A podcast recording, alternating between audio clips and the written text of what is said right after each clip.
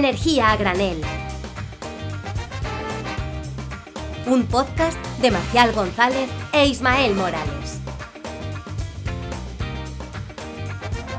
Y bienvenidos, bienvenidos, bienvenidos a otro programa más de Energía a Granel. Hoy, como ya saben, en su versión más golfa, la versión que no te trae los últimos goles de Cristiano Ronaldo, pero sí las últimas noticias sobre la energía. Yo soy Marcial González y me acompaña, como no, Ismael Morales. ¿Qué tal, Isma? ¿Cómo estás? Pues muy bien, está siendo una semana muy completita, ¿no? Muchas negociaciones, mucho todo el ambiente no mediático está bastante colmado de clima y energía. ¿Por qué? ¿Qué está pasando? Entonces, bien. ¿Qué es lo que no está sé, pasando? no sé si te has enterado, pero algo, algo que se llama como COP28. Y me está preocupando, la verdad, porque las últimas noticias que nos llegan están siendo un poquito, bueno, como siempre, ¿no? ¿Cómo funcionan las COPs? Pues eso de- es algo que nadie sabe. De la copa anterior ya hablamos en el programa que tuvimos con Marta Montojo. Un poquito, para el que no conozca ese mundo, pues ya tenemos ese, ese programa al que referenciaremos, donde hablamos de qué son las COP, para qué sirven, y pues Marta nos contaba todas las cositas que pasan en el, interior de una COP. Y es verdad que Isma está muy preocupado porque ahora mismo, no cuando estamos grabando, sino cuando se emite el programa, eh, ya eh, habrán pasado cositas en la COP. Y bueno, pues eh, lo que podemos hacer, Ismael, si quieres, si te quedas más tranquilo, es viajar imaginariamente, como hacemos, a Emiratos Árabes Unidos y así asegurar eh, que todo sale bien en la COP de Dubái. ¿Tú qué opinas? Pues claro, nos podemos unir a esas 70.000 personas que se han desplazado allí, pero nosotros imaginariamente. Hombre, nosotros somos las más importantes. Además, somos las que vamos hasta allí de forma más sostenible, porque vamos imaginariamente, que es emisiones cero prácticamente. Exacto, salvo por el consumo de energía del ordenador y poco más. Claro, mm, y del que nos esté escuchando, que también el dispositivo por el que nos escuche estará consumiendo energía, pero nos lo, nos lo van a Sí. perdonar. Así que, si te parece, nos vamos directamente a Emiratos Árabes Unidos. ¿A que sí? Perfecto, vamos, Vamos allá.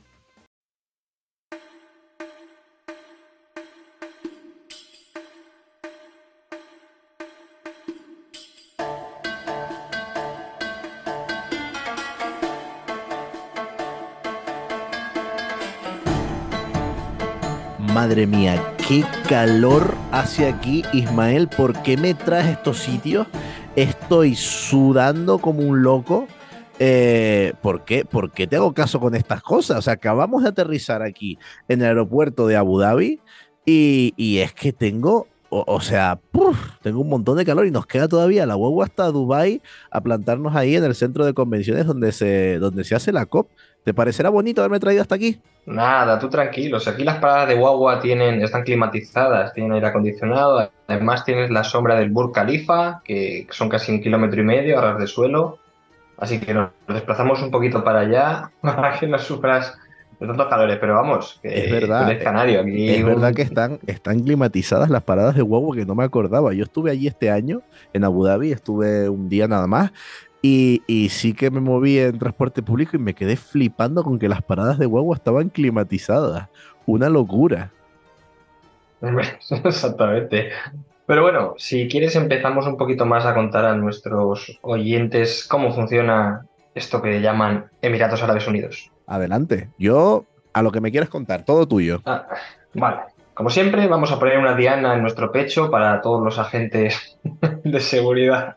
Es verdad que a- Ismael, Ismael, tenemos que dejar de hacer eh, energía nómada y viajar a países eh, totalitarios con eh, dudoso respeto por los derechos humanos. Eh, la verdad que es algo que mm, nos, mm, o sea, le tenemos cogido el gustillo, pero eh, no nos viene bien a nuestra imagen personal. Exactamente, pero tú imagínate lo que está pasando ahora con este auge de ultraderecha. Es que las democracias aburren. O sea, hay que ir a donde hay miga, a donde no hay derechos, donde se busca a la gente, se le persigue. Y en este caso, viajamos a Emiratos Árabes Unidos, que está compuesto por Abu Dhabi, Ahman, que no lo conoce nadie, Dubai, Fuyara, Ras Al Jaima, Sharjah y Um Al Qawain. eh, como todos sabemos, los más famosos y los más poderosos son Abu Dhabi y Dubai.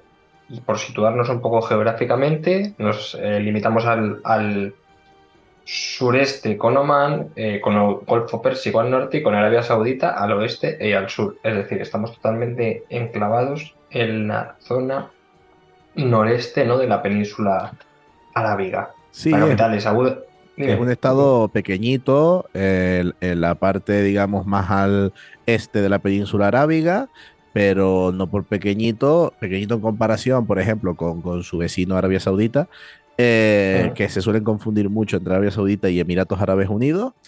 Em, pero, pero bueno, ya veremos que pequeñitos, pero, pero matones. Eh, sigue, sigue, Ismael, por favor.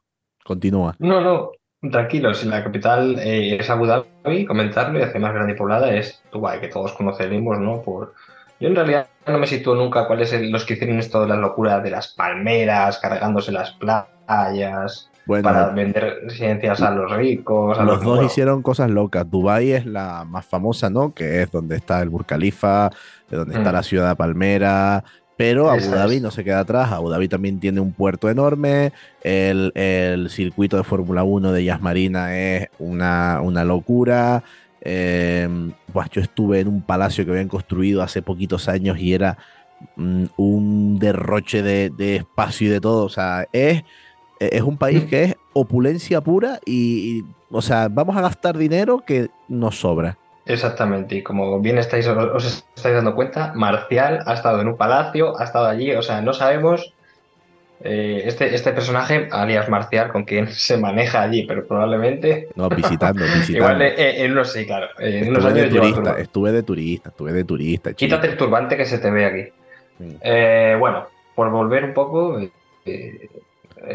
básicamente Emiratos Árabes Unidos pues pertenece a un protectorado ¿no? de, Reino Unido que justamente firmaron una tregua, porque antes era una, zona eh, de tribus del país, ¿no? de tribus arábigas, y bueno, al fin y al cabo había una mezcla ¿no? de tribus con diferentes eh, jerarquías y demás, hasta que bueno, llegó el protectorado de Reino Unido eh, desde 1853 hasta 1971 y luego Abu Dhabi, Ahman, Dubai, Fuyara, Saya y eh, el otro que no sé nombrar, un Al Taiwan, se independizaron formando esta nueva eh, Federación de Emiratos Árabes. ¿Cuál es la clave en todo esto? ¿Dónde, está aquí, ¿Dónde está aquí la tostada? Claro, ¿por qué conocéis Abu Dhabi, Dubai, no conocéis Ahman, Fuyara, Saya y un Al Taiwan? Porque de repente pincharon el terreno en 1958 en Abu Dhabi y en 1966 en Dubái y descubrieron unas vastísimas reservas de petróleo. Y he aquí el kit de la cuestión que ya hablaremos un poquito más adelante. Pero bueno, para que nos hagamos una situación política del tema, en Emiratos Árabes Unidos no tiene instituciones elegidas democráticamente, ni partidos políticos, ni los ciudadanos tienen derecho a cambiar su gobierno, es decir, no pueden votar la libre asociación está restringida y los derechos de los trabajadores son limitados, por no decir que eh, ausentes.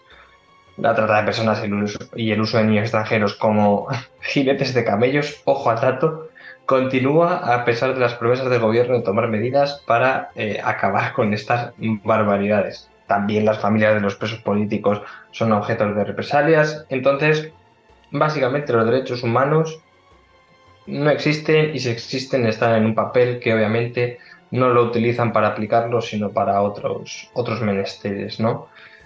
Entonces, eh, tú un poco la... sobrevive, no tienes, o sea, como trabajador y como ser humano no tienes derechos, salvo que seas un jeque con muchísimo dinero, entonces ahí te va a ir todo súper guay, pero claro, por lo que sea, ni te juntes demasiado con hombres, eh, o con personas de tu mismo sexo, mejor dicho, ni, ni se te ocurra decir de votar ni nada, porque bueno, aquí van, están otros rollos, están otros problemas. Básicamente. Aquí si tienes una empresa petrolera y, y, eres amigo de la monarquía, ok, todo bien. Pero si tienes que hacer una huelga, derecho a sindicatos, pues como que no es igual el, el mejor sitio para vivir. Pero bueno, Em, volviendo un poco, es una barbaridad, ¿no? porque el país casi en su totalidad es un desierto en el 97%, a excepción de las ciudades que están situadas en la costa, algunos oasis, zonas montañosas al norte y algunos proyectos, pues ya sabéis, ¿no? Como a esta gente les suele el dinero, pues vamos a, construir un bosque en medio del desierto. Pues también hay esos proyectos megalómanos de reforestación en un desierto que probablemente lo cubra todo en, pocos años, ¿no? Em, entonces, eh, bueno, el clima ya lo sabemos, eh, una barbaridad, ¿no? 48 grados se puede llegar a alcanzar perfectamente en, en verano, sobre todo también incluso en la llanura costera. Aquí esto seguramente lo sabrá mejor Marcial, pero las precipitaciones también, eh, digamos que son prácticamente inexistentes, salvo una zona ligeramente montañosa que digamos que es donde emana un poco lo, único de agua que puede haber. Entonces, probablemente de recursos hídricos, si comparamos recursos hídricos con recursos petrolíferos, eh, prefieran los recursos petrolíferos para comprar agua, porque allí agua no hay, ni se le ve ni se le espera. Claro, de hecho es, es uno de estos famosos países donde siempre ha existido la, la leyenda urbana de que es más barato un litro de gasolina que un litro de agua. Porque, porque claro, al, ser prácticamente un desierto, no abundan los recursos hídricos, eh, el clima es, o sea, eh, hay muchísimo calor, muchísimo, muchísimo calor. Yo se los digo, yo estuve ahí y, hacía muchísimo calor. Y eso que estuve en primavera, no me quiero imaginar cómo será en verano. Eh, en invierno parece que bajan las temperaturas más o menos hasta los 10-14 grados de mínima. Eso ya, bueno, o sea, me refiero, no, tienen, no tendrán ni una rebequita para ponerse porque no estarán acostumbrados a ello. Y claro, retomando un poco la historia, Recordemos que esto era un páramo desértico donde vivían algunas tribus, ¿no? En ese protectorado británico del que hablábamos. Hasta que eh, en torno a los años 60, de repente pincharon el suelo y dijeron, contra, ¿y esto qué es? y esto se, lo, lo, puedo usar para hacer, para hacer cosas, para hacer ruido y, y ganar ¿Esto dinero. ¿Se bebe o qué? ¿O qué coño Y entonces, desde los años 60, se han convertido en una de las mayores potencias del mundo a base de, pues, haber descubierto infinitas, bueno, no infinitas, pero ingentísimas cantidades de petróleo eh, en su suelo. Y es que los Emiratos Árabes Unidos, entrando ya en tema de energía, son el séptimo productor mundial de petróleo, incluso por delante de Irán y Kuwait.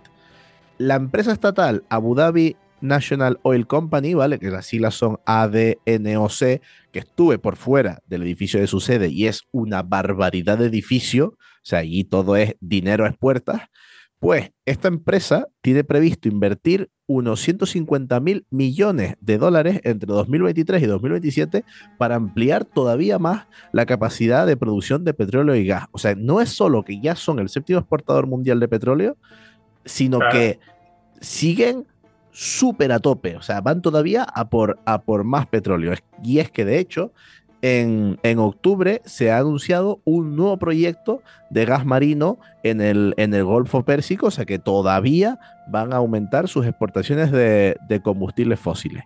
Y ojo, que todos estos proyectos eh, que se sitúan, pues estos dos nuevos pozos de, gas eh, están en una reserva de la biosfera marina, pues todos estos proyectos están encabezados por el director ejecutivo de ADNOC, de esa empresa nacional de, petróleo, que, que es el sultán al Jaber eh, no solo es el director ejecutivo de esta empresa, sino que es este año el presidente de la COP28.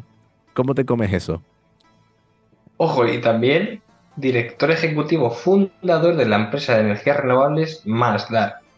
O sea que este tío lo mismo te dice blanco que negro. Veremos, veremos después qué es lo que les da más dinero, a, ver si dicen más blanco o más negro. Yo creo que va a ser más negro. Mm, vamos, la tendencia, si quieres entramos a valorar ahora ya un poquito los datos, los datos del país. Empezamos como siempre por la energía primaria. No hay ninguna sorpresa. Aquí lo que sí vamos a comentar es que eh, los Emiratos Árabes Unidos son el tercer país del mundo con mayor consumo de energía per cápita como ya les digo, la filosofía del país es gasto a expuertas, dinero a expuertas, por un tubo. las paradas de, autobús em, climatizadas, mm, climatizan cualquier espacio y claro, eso todo es un consumo de energía súper, súper, súper grande. Ya les digo, son el tercer país del mundo con mayor consumo de energía per cápita. Consume cada ciudadano al año 150 mil kilovatios hora de energía, obviamente de media, ah. porque hay ciudadanos que consumirán uno y ciudadanos que consumirán millones. Pero una media de 150 mil kilovatios hora de energía al año por habitante. Si lo comparamos con, por ejemplo, lo que consume España son cinco veces menos. España está en torno a los 30.000 kilovatios hora por habitante y año. O sea, un habitante medio español consume cinco veces menos energía al año que un habitante de los Emiratos Árabes Unidos. Y eh, un habitante de Estados Unidos consume de media 78.000, más o menos la mitad que un ciudadano medio de los Emiratos Árabes Unidos, para que vean la cantidad tan grande de energía que se consume en este país. ¿Y cómo se produce esa energía? Tampoco ninguna sorpresa. Práctica, práctica, prácticamente 50-50 petróleo y gas natural. Hay, hay muy, muy, muy, muy poquito en, en menor al 4% de nuclear y menor al 4% de solar. Así que prácticamente encontramos que el más del 90% de la energía que se consume el país proviene de combustibles fósiles. Ya les digo, mayormente gas y petróleo. Gas porque sobre todo sirve para generar energía eléctrica y eh, petróleo porque mueve pues todo, mueve coches, mueve lo, que haga falta y queman lo que haga falta también. Claro, es que si, si les sobra, pues bueno. Ahí no hay comercio de emisiones, ¿no? De, emisiones de CO2. No, pero a ver, claro, si les sobran y que al final el precio tiene que ser irrisorio. Además es que al ser la empresa estatal, o sea, es que es prácticamente energía gratuita. Claro, es que eh, incluso eh, uniéndolo ahora con la parte del recurso hídrico, comento un par de cosas y es que claro, todo su recurso hídrico, toda, el agua potable que utilizan, lo obtienen de plantas eh, desalinizadoras, por lo tanto tenemos un consumo de energía muchísimo más elevado. Y tan grande es el consumo de agua que hacen que al, claro, al, desalinizar agua del Golfo Pérsico, que es una entrada de mar, digamos, limitada, porque no está eh, demasiado abierta al océano, hay estudios que están alertando ya sobre el, aumento de la salinidad del agua del Golfo Pérsico. Es decir, que mm. están incluso alterando la, salinidad del agua, el, todo el ecosistema marino del Golfo Pérsico con esa demanda tan grande que tienen de, agua desalada. Y aquí traigo también más, más, datos energéticos, y es que de 2022 a 2023, ¿cómo crees que han cambiado los consumos de energía? Vale, el gas ya te digo que lo han reducido, voy a hablar en términos globales, lo han reducido, consumen 9 teravatios hora de energía menos que, el año que el 2022. Pero es que de ¿eh? petróleo, qué bien, qué bien. de petróleo han consumido 76 teravatios hora de energía más. Es decir, netamente este año han consumido pues unos 87 teravatios hora de energía más producida con combustibles fósiles. También hay un aumento de nuclear con unos nuevos reactores nucleares que han, que han habilitado y de solar solo han consumido 2 teravatios hora de energía eh, más que el año pasado. Para un país que tiene prácticamente los mejores recursos solares del mundo, es algo ínfimo. Es que me refiero, han consumido solo 2 teravatios hora más de energía solar, pero 76 de petróleo. Para que vean un poco mm. la mentalidad que tiene el país de decir, bueno, petróleo y gas. No pasa nada, petróleo y gas. No obstante, no obstante, vamos a decir una cosa, esto de que sea petróleo y gas hace que sea mucho mejor que petróleo y carbón. Porque buscando la intensidad en carbón del consumo eh, por unidad de energía generada, vemos que eh, los Emiratos Árabes Unidos tienen eh, un nivel de emisiones de gases de efecto invernadero por unidad de energía generada similar al de España. La mitad que el que tiene, por ejemplo, la India o países mucho más basados en el carbón. Bueno, Claro, términos relativos. Con toda la cantidad de energía tan grande por persona que consume Emiratos Árabes, luego las emisiones totales son, to- son totalmente dispares. Son una locura de emisiones porque aquí derrochan energía por un tubo. Pero eh, debido a que usan el gas y no carbón, esas emisiones de, de energía son más limpias que otros países. Bueno, limpias, relativo, lo de limpias. Son menos sucias, vamos a decirlo. Vale. Bueno, y si quieres también entramos a ver cómo es el mix de generación de energía eléctrica Adelante. y vemos que ninguna sorpresa. Obviamente, Seguro, seguro que no todo, todo y de repente todo eólica, solar, energías limpias, mejor Exactamente. del mundo. Sí, sí, sí, sí. Pues para sorpresa de nadie, un 82% se, de electricidad se produce con gas, un 13% con nuclear, pero luego dejamos para solar fotovoltaica un 4,5% y, y eólica, olvídate, o sea, probablemente allí los aerogeneradores ni habrán llegado porque pone- ponen menos que 0,01%, o sea, que igual tiene un proyecto piloto, que esto, eh, o sea, es que no, no es, no es nada, es una... Me sorprende sobre todo más. la, la. O sea, el- la poca aportación de la solar, porque como ya hemos dicho, es uno de los países que Mm. probablemente tenga eh, mejor recurso solar del mundo. Eh, y la Sí, energía pero- nuclear, eh, también hay que decirlo, la energía nuclear es una fuente de energía que, que han explotado desde hace, desde hace poco. Se trata de la central Mm. nuclear de Baraka, con, con cuatro reactores de, de tecnología coreana mm, que se pusieron en marcha entre los años 2019 y 2021, 2022, eh, que es ahora cuando han, cuando han empezado a sustituir parte de ese gas con, con unos nuevos reactores de energía nuclear. Pero es que ver la gráfica de generación de estos países es tremenda porque hasta 2019 generaban el 100% de su electricidad con, con gas. A full les- gas. y le- claro, a full gas y les daba igual porque es que gas tenían por un tubo. Literalmente por un tubo, de hecho. Exactamente. Eh, entonces, claro, mm, Es- desde hace sí, lo que comentas de eso, dime, dime, no. No, dime tú, dime. Adelante. No, lo que comentas de solar fotovoltaica es interesante, ¿no? Porque al final los paneles tienen un óptimo, que creo que son unos 27 grados, una cosa así, ¿no? Entonces probablemente sí que es verdad que, que obviamente no estoy excusando que la solar fotovoltaica tenga un potencial bestial, pero sí que con esa temperatura más el, el- la suciedad que puede coger con las tormentas de arena y todo Bueno. esto, pues Pero puedes tener sistemas de, de Sí, sí, claro. solar térmica, solar de concentración. eh, hay otros sistemas que no son la El coste de mantenimiento será mayor, pues sí, pero ya te digo, para reducir ese 80% de gas seguro que tienen, Sí, seguro que, que, tienen proyectos. Y que, y que choca, sí, a mí me choca bastante, ¿no? Que solo, solo un 4,5% de, de la energía eléctrica que generan sea, sea solar, porque me imaginaría que tendrían, vamos, tendrían mucho más recursos, pero es que ni ponerle un panel solar a, la- a- a las paradas de guaguas en el techo, ¿eh? Para, para climatizarlas, es que ni eso. Bueno, pues lo, lo que comentábamos también, y es que la- el, la- el porcentaje, eso, el porcentaje de, de generación de energía mediante, mediante gas, pues siempre había sido el 100%, y a- desde hace poco es, bueno, testimonial que, que Ah, pues sí, obtiene sí. la energía de otras cosas. ¿Y tú crees que esto puede cambiar? O sea, ¿crees que verdaderamente tienen políticas serias de descarbonización? Porque lo dudo mucho.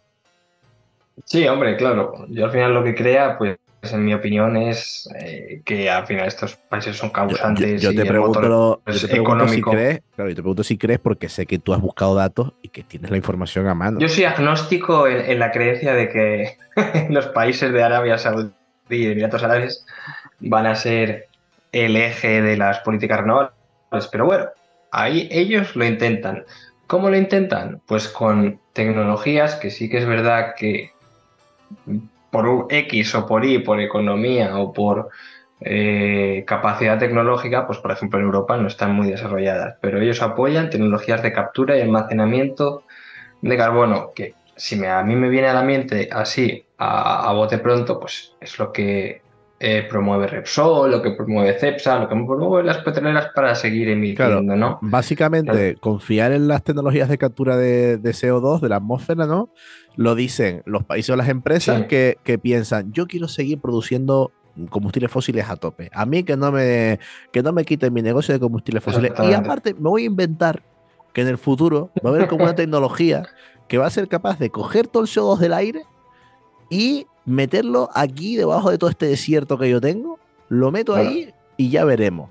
Una tecnología que hoy en día es muy costosa económicamente hablando y muy costosa energéticamente hablando. Es decir, la energía que nos cuesta quitar un kilogramo o una unidad de CO2 de la atmósfera es casi la energía que nos cuesta, o sea, es casi la energía, o sea, es casi las emisiones con las que los producimos. O sea, al final hmm.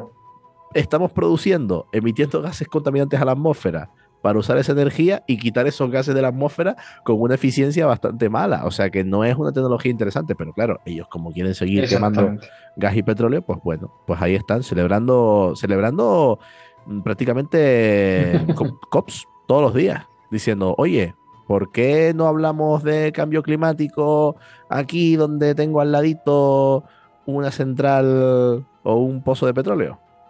Exactamente, exactamente. ¿No quieres asegurar tu suministro mientras los ecologetas debaten sobre medidas contra el cambio climático? Pues eh, está claro que al fin y al cabo todo esto es una trampa, pero bueno, ellos tienen su plan de descarbonización, ojo, acelerado, entre comillas, que quieren conseguir sus cero emisiones netas a 2045 cuando hace unos años ese objetivo lo tenía a 2050.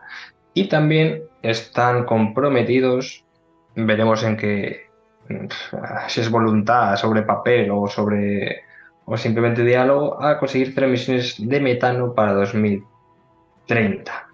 Entonces, bueno, eh, yo no sé, Marcial, pero a mí esto.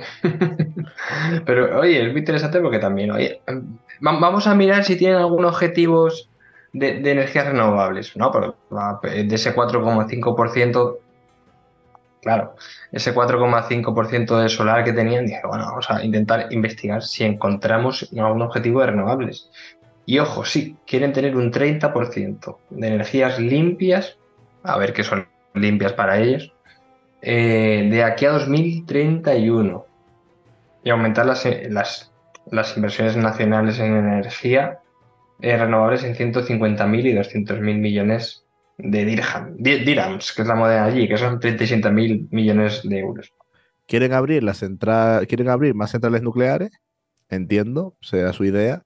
Y pues si a lo mejor mm, cogen mi idea de poner paneles solares encima de las paradas de las guaguas y las ponen, pues bueno, eso que se llevan, pero uno, un objetivo del 30% de energía limpia para uno de los países más ricos del mundo, pues hombre, la verdad que me da bastante penica porque, joder, es que un 30% lo tiene España hoy ya. España vamos a cerrar 2023 eh, pues prácticamente con, más de un 50% de, de, energía renovable, sumarle la mm. nuclear, ¿no? Pues estaremos hablando que energía sin emisiones estaremos en, un 70% prácticamente.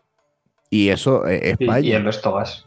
Claro, bueno, el resto gas sí, pero que, me refiero que nosotros estamos ya en un 70% y esta gente quiere un 30% para 2030. Esta gente, ¿sabes? Que tiene dinero, dinero para todo, que se compran 7 Porsches y 8 Teslas y 17 Lamborghini, pero no, no tienen dinerito los pobres. Claro, no, tienen dinero los pobres para ponerles un panel solar encima a las mansiones y, a los campos de golf estos que tienen. Pero bueno. Eh... Campo de golf. No, no, o sea, yo, yo entiendo que su mentalidad es como las renovables son un enemigo. O sea, si instalamos renovables vamos a perder cuota de mercado. Entonces es como para ellos pegarse un tiro en el pie, ¿no? O sea, seguramente de Abu Dhabi y Dubai no salga ninguna empresa pionera en el mundo de energías renovables ni tecnológica, porque allí lo que se invierte y lo que el negocio familiar, como quien dice, es el petróleo y el gas. Y si se pierde el negocio familiar, se pierde la tradición y aquí las renovables es el invasor. Yo creo que eso es un poco... pues, la mentalidad de, de Emiratos Árabes Unidos. Pues la verdad que mm, y lo que y, hacemos un llamamiento, ¿no? De que al fin y al cabo la presión internacional de países que sí lideran, eh, pues sea la Unión Europea, Estados Unidos en mayor o menor medida y otros que ya hemos hablado, de que están liderando la, la carrera por la tesis energética, deberían azuzar de alguna manera a que estos países empiecen a desarrollar una estrategia eh, propia y que sea creíble, ¿no? Sobre todo para conseguir una credibilidad internacional, ¿no? Porque si los productores de petróleo no siguen el ejemplo y no eh, lideran, o por lo menos se suman a que los demás hagan algo, más allá de que luego recorten producción y demás, pues es que esto, eh, el mundo les va a mirar como una pantomima. Y eso es una opinión personal. Así que a ver si la COP28, que estamos ahora mismo en ella, sirve para que se pongan las pilas, que ahora el mundo les está mirando. Sí, eh, vamos a, tampoco vamos a hablar demasiado de la COP. Para eso les, les invito a que lean a nuestra periodista referente en, en COPS, que es Marta Montojo. Eh, pueden encontrarla, vamos, si ponen COP Marta Montojo o van a, a su Twitter em, arroba Marta Montojo, eh, bueno, a su X, perdón, eh, podrán encontrar todos los artículos que iba escribiendo estos días. Cuando se publique esto, llevará ya unos días allí en, en Dubai y ver, y bueno, 300 pues artículos. sí, podremos, podremos ver un poco todo lo que se va a tratar en esta, en esta, mm, en esta COP, que ya les adelanto que una de las cosas más, más interesantes eh, se van a tratar básicamente dos cosas más muy, importantes. Una de ellas es la concreción de ese fondo de ayudas para el subglobal que nos contaba Marta que se había decidido en la copa anterior, pues aquí se vaya a concretar mucho más, cuánto dinero se pone, quién pone ese dinero, así que eso es muy importante. Y la segunda cosa muy importante es hablar de las mediciones correctas ya de, las emisiones de carbono de todos los países y a decir, oye, vamos a medir las cosas bien, vamos a monitorizar las cosas bien y vamos a fijar objetivos de reducción de emisiones. No sé si esto se podrá conseguir teniendo en cuenta las fuertes presiones y las fuertes intensidades de, de Emiratos Árabes Unidos y de sus grandes empresas, pero pues alea yacta est. yalla, yalla. Pues eh, nada, yo creo que con esto podemos cerrar, ¿no? Ha sido bastante interesante. Bueno, más que Alea Yacta Est, que es, eh, romano, voy a decir Inshallah, que es eh, si Alá quiere, mm, tendremos unas políticas, saldremos de esta COP con unas políticas mucho, mucho más interesantes. Exactamente. Yo, yo, sigo RQR. Si la montaña, si, si Mahoma no va a la montaña, la montaña va a Mahoma. Si Mahoma no se quiere descarbonizar, nos descarbonizamos nosotros. Bueno, pues eso, eso es lo que habrá que, e, Eso es lo que habrá que ir haciendo. Eh, bueno, Ismael, como vamos a dejar mejor de meter eh, los pies en charcos, por favor, eh, vamos a despedirnos, vamos a agradecerles a los telespectadores que nos han telespectado. Nosotros nos vamos a quedar por aquí dando una vuelta por la COP, a ver con quién, con quién nos encontramos y nos vemos la semana que viene donde ya trataremos algún temita de lo que se vaya haciendo en esta COP. Seguiremos informando, seguimos, aguantamos, resistimos. Ismael Morales, no, más novedades. Muchas gracias, hasta luego. Energía a granel, un podcast de Ismael Morales y Marcial González.